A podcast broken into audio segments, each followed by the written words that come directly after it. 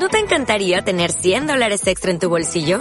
Haz que un experto bilingüe de TurboTax declare tus impuestos para el 31 de marzo y obtén 100 dólares de vuelta al instante. Porque no importa cuáles hayan sido tus logros del año pasado, TurboTax hace que cuenten. Obtén 100 dólares de vuelta y tus impuestos con 100% de precisión. Solo con Intuit TurboTax. Debes declarar para el 31 de marzo. Crédito solo aplicable al costo de la presentación federal con TurboTax Full Service. Oferta sujeta a cambios o cancelación en cualquier momento. Vale, ¿cómo estás? ¿Cómo va? ¿Todo bien? Bien, muy, bien. Muy buenas tardes para todos. Exactamente. Buenas tardes aquí, 1834. ¿Vos estás, eh, supongo, en, en Buenos Aires, en la República Argentina? Correcto, estoy en Buenos Aires, República Argentina. Muy bien. Bueno, hoy empezó, arrancamos la, la, jornada con pánico, porque en Wall Street había arrancado con una baja y lo que, mm, bueno, nosotros tenemos algún público que, que le interesa las cripto, ahora las cripto también están tironeadas por lo que sucede en la bolsa y también habían arrancado principalmente el Bitcoin con una bajada hasta los 18.200 eh, euros o dólares. Este, ¿Qué pasó? Ahora remontó, pero ¿qué pasó? A ver, ¿qué pasó? El mundo tiene miedo a que la Reserva Federal suba la tasa de interés. Perdón, primera, primero, primer parate que yo soy mucho de interrumpir, perdón Juan, pero primera, ¿Sí? pero no se sabe esto que va, que no se sabía, porque yo tengo entendido que ya está dado casi por hecho que en diciembre van a aumentar la tasa de interés, o, o tienen la esperanza de que no. Y bueno, el tema es que tienen la esperanza de que no. Y ah, vos okay. me vas a decir, ¿ma per qué? Porque. Exacto. Y, la y el tema es así: historia. En el año 2001, ¿te acordás cuando pasa el atentado a las Torres Gemelas en sí. Estados Unidos? Uh -huh. El mundo entra en una recesión muy fuerte porque dijeron, vamos a ir a una guerra y no sabemos contra quién. En ese momento, las tasas de interés de Estados Unidos las bajan a 1,25%, que era exactamente el mismo número que tenía la tasa de interés cuando había terminado la Segunda Guerra Mundial, cuando se arranca el Plan Marshall. Fíjate qué importante que es el 1,25. Para ubicarnos, ese 1,25, sí. porque hay que, hay que compararlo. ¿Es alto o es bajo? Porque... Era muy bajo. Es muy bajo, ok.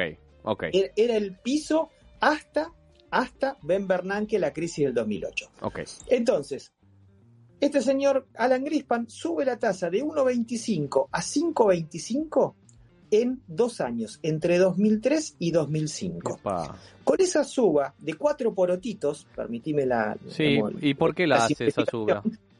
Eh, con esa suba de cuatro porotitos en dos años, Alan Grispan generó la crisis probablemente más grande de la historia eh, de la economía moderna. Ah. ¿Por qué? Porque lo que pasó después con las hipotecas en el año 2007, con la caída de Lehman Brothers en 2008, con todos los problemas que tuvieron que enfrentar todos los países y las empresas entre 2009 y 2011, todo eso nace con este señor que subió la tasa de 1,25 a 5,25. ¿Y por qué la subió en ese ¿Por momento? qué la subió? Porque en ese momento Estados Unidos crecía al 5% anual.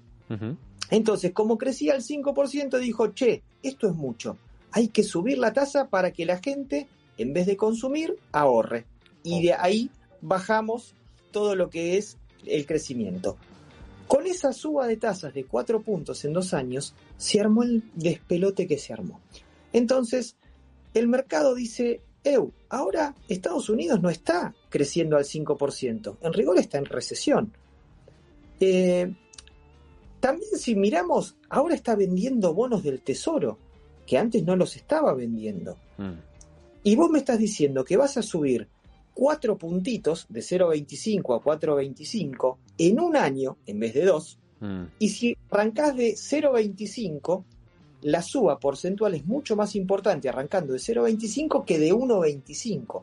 Entonces, el mercado dice, flaco, ¿no estaremos por hacer el mismo error y pasa que... ¿El año 2005? ¿Qué es peor, el remedio o la enfermedad? Porque lo están haciendo por algo. En este caso no es porque están creciendo mucho, sino que tienen miedo de la inflación, que es justamente lo que, lo que está pasando. Han emitido por la pandemia, han tirado uh -huh. plata para bancar a la gente. Entonces, ¿qué, es lo, qué, ¿qué otra solución es posible? Bueno, la dejamos así y seguimos con inflación.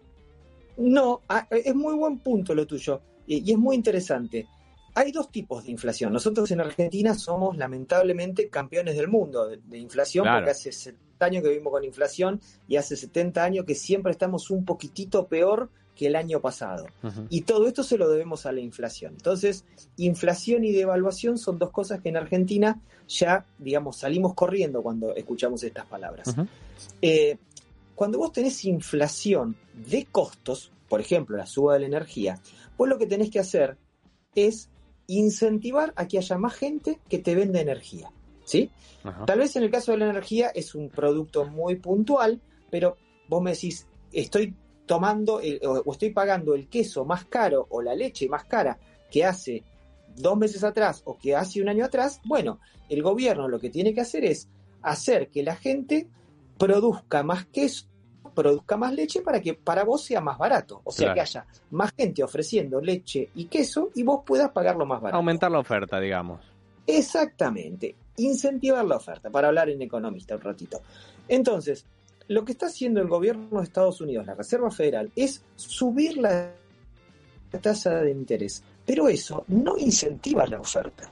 Entonces, si vos tenés un problema por la invasión que está haciendo Rusia a Ucrania y a vos te suben un montón de insumos, la tasa de interés acá no tiene nada que ver. Vos me podés decir, che, Juan, ¿y qué pasa si están subiendo la tasa de interés para hacer quebrar de exprofeso a todas las empresas que anduvieron bien en el último tiempo o empresas que compiten con ellos o esto es una especie de bomba económica. Eso es otra historia. Vos me decís, desde los libros, subir la tasa de interés cuando tenés inflación de costos, te lo dice un argentino, no está solucionando el problema. ¿La inflación es alta? Sí, muy alta. Pero ¿sabés qué? Es la, la misma gente que está subiendo la tasa de interés ahora, es la misma gente que en 2020 y 2021 le daba violentamente a la maquinita. ¿Qué te quiero decir con esto? Cuando vos tenés un problema y vos me decís, ¿sabes qué? Sos una máquina de hacer macanas, correte que ahora manejo yo. Vos tenés la posibilidad de decir, mira, Juan me dijo que ibas a, controlar todo y lo hizo mal. Ahora, este señor Powell es el mm. mismo señor que emitió. O sea, Powell hace tres años que la viene corriendo de atrás. Y te, y vamos de vuelta, eh, hijo de asistente social, esas personas que se preocupan por los demás, mm. eh, acá el que le está pasando mal es la gente, eh, porque acá se está perdiendo trabajo y se está perdiendo poder adquisitivo. La gente, creo que... se habla de inflación, el, Perdón que te interrumpa. Creo que al subir la tasa de interés, sí, uno dice, ah, bueno, me conviene tener al banco, no gasto tanto, entonces ellos quieren controlar la demanda en vez de expandir la oferta. Ese es el problema. El que ahorra no solo ahorra para gastar, también ahorra por ahí para invertir en, en, bueno, mi sueño es hacer quesos, como vos decías. Y también dice, no, ¿para qué voy a hacer queso si tiene riesgo y este me está subiendo la tasa de interés? El subir la tasa tiene ese, esa, ese doble juego que incluso puede tener este problema de tener inflación porque, porque no pase y encima recesión. Entonces, entonces Powell, no, hoy estamos discutiendo si Powell es o no idóneo al final. Eh, a mi punto de vista, eh, debe ser eh, el peor presidente de la Reserva Federal de la historia. Y, te digo por qué. Porque vos me decís, mira, todo lo que se está haciendo es inocuo. No, no es inocuo, porque vos fíjate que, y ustedes lo, lo ven en Europa, por ejemplo, con bancos que ustedes seguramente escuchan y hay rumores, de bancos que no están en una situación, digamos, de solvencia. Estamos viendo que hoy la tasa de, las hipotecas en Estados Unidos llegó a 6,92%. Mm. ¿Sabes qué significa? Que una persona que pidió un préstamo a tasa variable el año pasado, que estaba la tasa al 3%, hoy se le duplicó la tasa de interés. ¿Sabe qué significa? que el año que viene no puede pagar. Claro. Y si esta persona no puede pagar y los bancos todavía no empezó el baile, perdón la sí, sí, no, no, pedo en la barra, eh. te imaginas lo que va a hacer esto a las 6 de la mañana, ¿no? Pero, pero, pero y la, la, solución, porque siempre tenés dos soluciones, o que el banco poner, vamos al año que viene e imaginemos, o el banco le chupa un huevo y ejecuta y se queda con las casas de la gente, o el banco tiene una posición más, digamos, benevolente y perdona y al final es un viva la pepa, en donde prácticamente es lo mismo que regalar guita como en la pandemia. Ninguna de las dos soluciones es válida. Es correcto. Es un problema de planificación que, como te digo, hace tres años que el mundo la viene corriendo de atrás. Los principales organismos de control la vienen corriendo de atrás. Vos me decís, ¿y esto cómo se endereza? ¿Cómo empezamos a correr esto de adelante? Bueno, lo primero que hay que hacer es incentivar a la oferta para que haya más bienes. ¿Qué es lo primero que hay que hacer? Hay que evitar que la tasa de interés siga subiendo. ¿Sabes por qué? Porque si la tasa de interés sigue subiendo, y ponele que vos estás, tenés tus acciones en Vale do Río, en Brasil. ¿Vos qué haces en Brasil? Vendés Vale do Río, yo te doy reales, vos me decís, yo no quiero esto, dame dólares y me voy a Estados Unidos. Entonces, esta aspiradora que está llevándose todos los dólares para Estados Unidos hace que todos los países sean más pobres. Claro. La alternativa que tenemos es empezar a subir las tasas y es competir a ver quién paga más tasa de interés. La pregunta, con el nivel de deuda que hay a nivel mundial, y te hablo a nivel país y te hablo a nivel empresa, no te estoy hablando de la subprime, te estoy hablando de mm. países serios.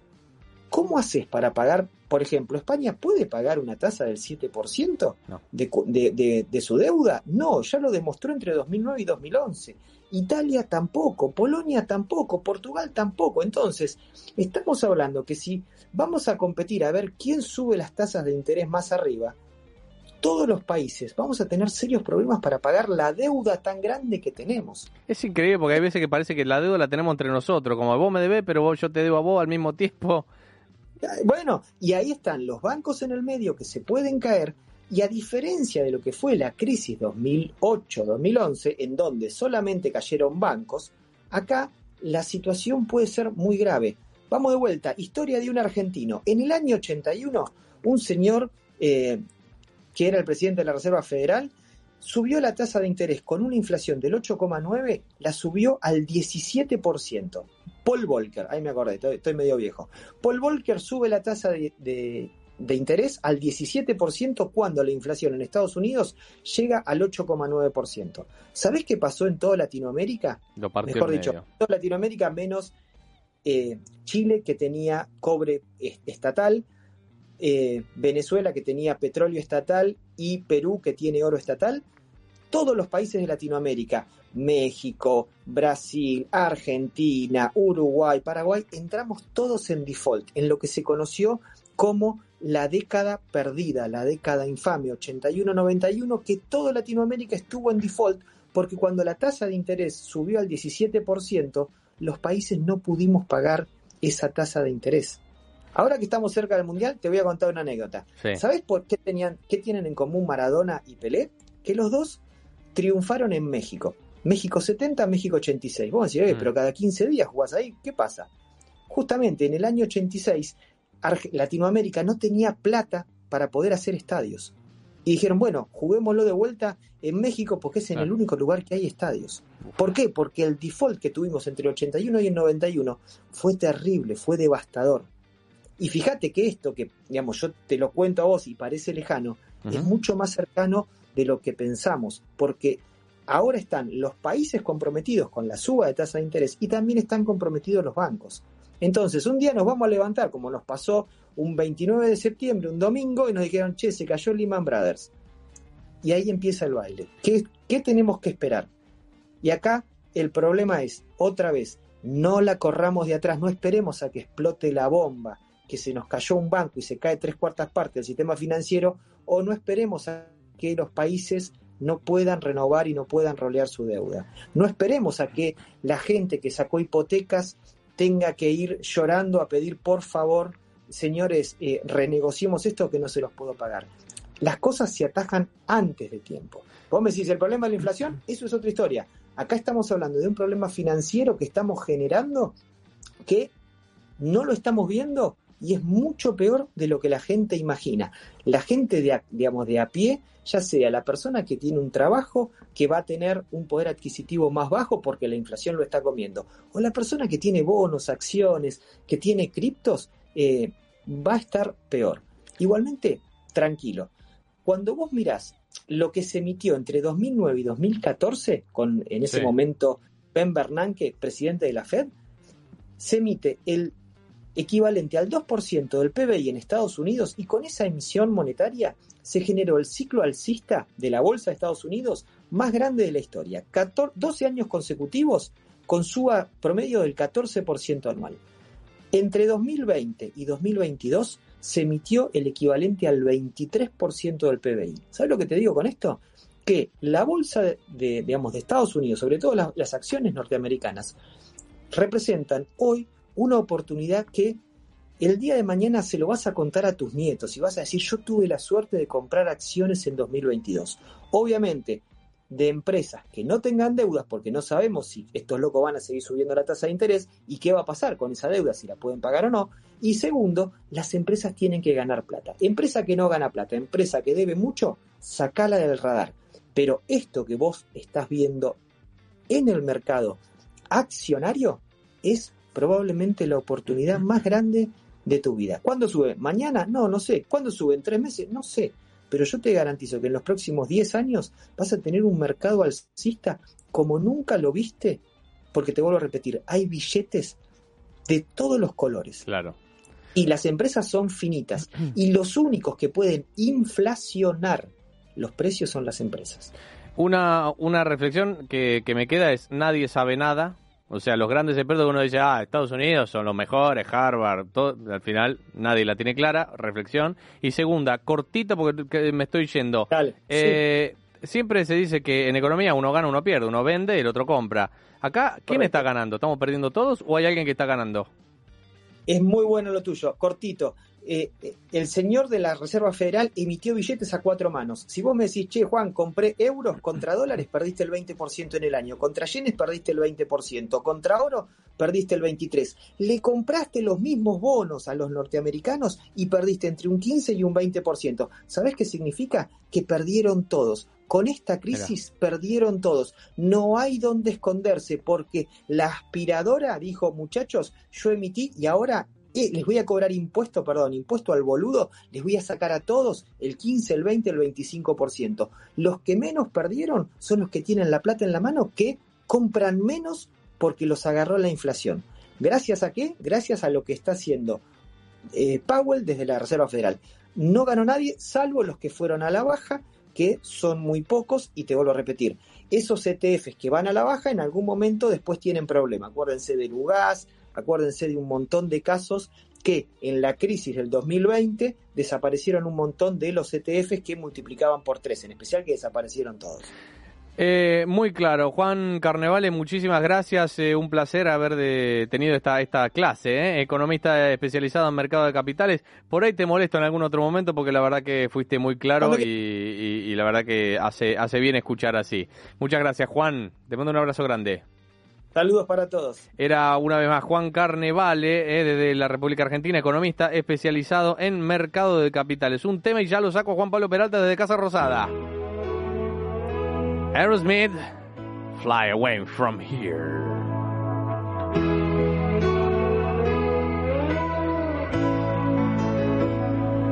Gotta find a way.